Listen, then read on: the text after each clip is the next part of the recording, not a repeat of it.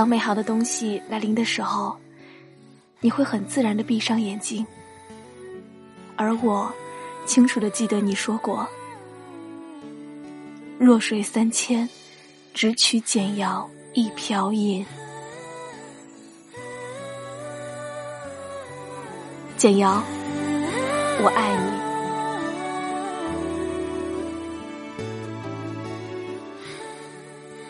文字悸动心灵，声音传递梦想。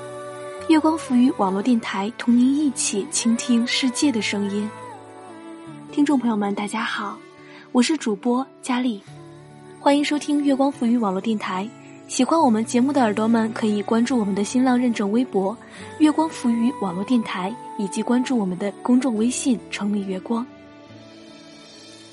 我相信很多朋友都看过这本超过五千万次的阅读。推理言情第一人丁墨的超人气悬爱小说，今天为大家带来的就是由编辑古作乐策划的节目。他来了，请闭眼。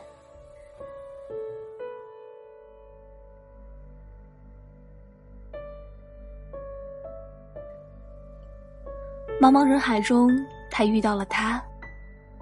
两情相悦，无需承诺，不守天荒。他的孤独与冷漠，只是因为没有遇到那个人；他的孑然一身，也只是为了等待那个人。途经千山万水，他把他从孤独的世界带回了繁华温暖的都市，他却牵引着他从平静平凡的生活走向刺激又肆意的人生。这是一部令人心动的作品。人物、情节、构架、对话、文笔，都被广大网友叫好。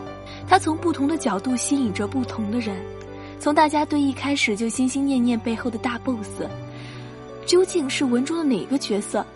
再加上情节引人入胜，让人不自觉的想要揭开答案，知晓真相。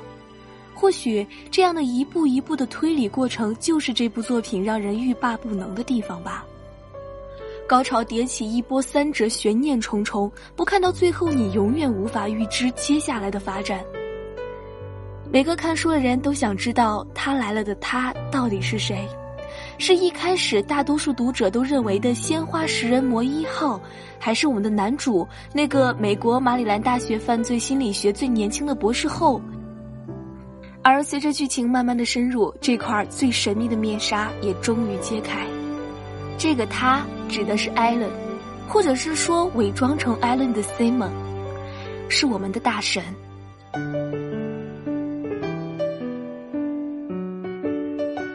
他聪明、孤傲、高智商、低情商。这个 IQ 与 EQ 完全不成正比的男人，总是那么的毒舌而又傲娇。爱吃鱼，但是技术不好又没耐心钓鱼的他，非要跟人家小女孩解释自己不怕烟花的他。送简瑶东西时别扭的他，理所当然的玩着简瑶头发时幼稚的他，简瑶生气时轻声的说：“我在哄你时，这个温柔认真的他，做心理画像简报时自信而又浑身发着光的他。”对于薄靳言来说，无论是他的才华横溢、睿智过人，还是他的傲娇幼稚、不可一世。还有那些他可爱而又自恋的思维，以及高贵而又正直的人格，无一不是读者们的萌点。但是最令我动容的是，是他对简瑶那份毫无保留的纯真热烈的至死不渝的爱。一开始他根本没有意识到自己已经爱上了这个他千方百计缠回来的小助手。却已经很有排他性和前瞻性的把他吸引和占据到自己的身边了。后来，当他发现自己对简瑶一见钟情，当他意识到爱情来临的时候，意识到自己非他不可的时候，却是那么的坚定执着，用他的全部温柔而强烈的爱，为简瑶构筑了那么多甜蜜的回忆。这些回忆日后也成为支撑简瑶在地狱里活下来的强大力量。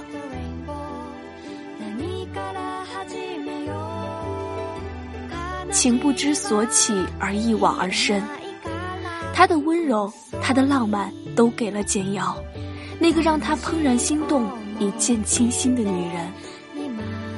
印象最深的是简瑶生日时，他站在电梯口对简瑶说：“生日快乐，明年比今年更聪明。”他说：“有我在，你要防备什么？”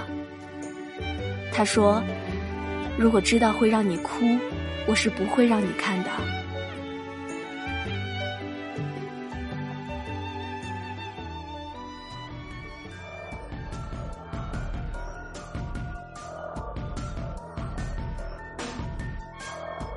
在加州鲜花食人魔案里，他用自己大半条命换了食人魔二号进了监狱，救了十二个人的命；而在杀人机器的案里，他为了救出老肖的儿子，彻夜不眠模拟机器找出线索。当从望远镜里望到苏北被霍小璐囚禁时的那一刻，他早就已经夺门而出。在精神病灭门案里，他赤手空拳只身进入小巷围堵嫌犯。在每一个案子里，他分析的时候都是那么的睿智，那么遥不可及；但在营救的时刻，却那么的不计自身的安全。这个时候的他，比那个分毫不差的推理出凶手和作案细节的他，更加的光芒耀眼。说到这儿，也就该说最后一个案子了。看到他一个人进去，简阳留在外面的时候，就隐隐猜到会发生一些什么。果然，最担心的事情还是发生了。简瑶被一号绑架了，简瑶被一号百般虐待，他心疼不已，仿佛有一只无形的手狠狠地撕扯着他的心脏。他把自己锁在房间里，谁也不见。他将一切算得滴水不漏，策划了那么一场逼真的越狱，没有人员伤亡，从头到尾，境遇最危险的人是他自己。但是，我们都相信，他的灵魂一直是那个出淤泥而不染的高贵的 Simon，而非伪装出来的那个沾满鲜血的 Allen。他一定会救出简瑶。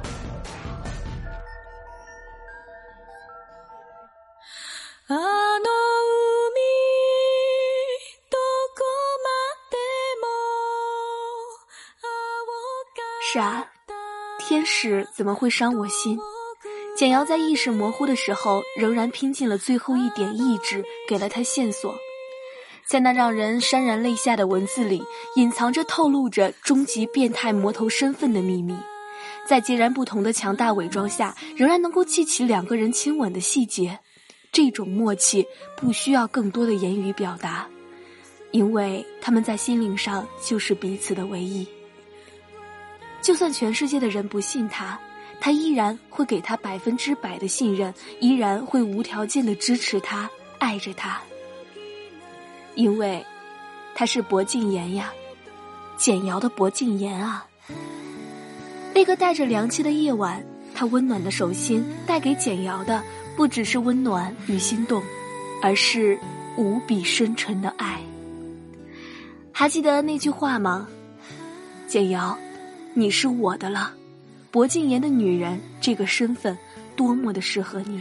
我是如何的三生有幸，让你为我如此奋不顾身。简瑶，我爱你，以我全部的智慧和生命，我是多么的骄傲和幸运，今生能够拥有你。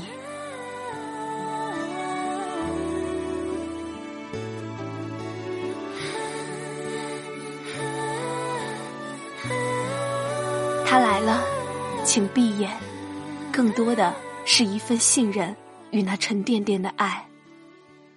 好了，今天的节目就到这里了，我们下期再见。如果你也喜欢我们节目的话，可以关注我们的新浪微博“月光浮语网络电台”，以及添加我们的公众微信“城里月光”。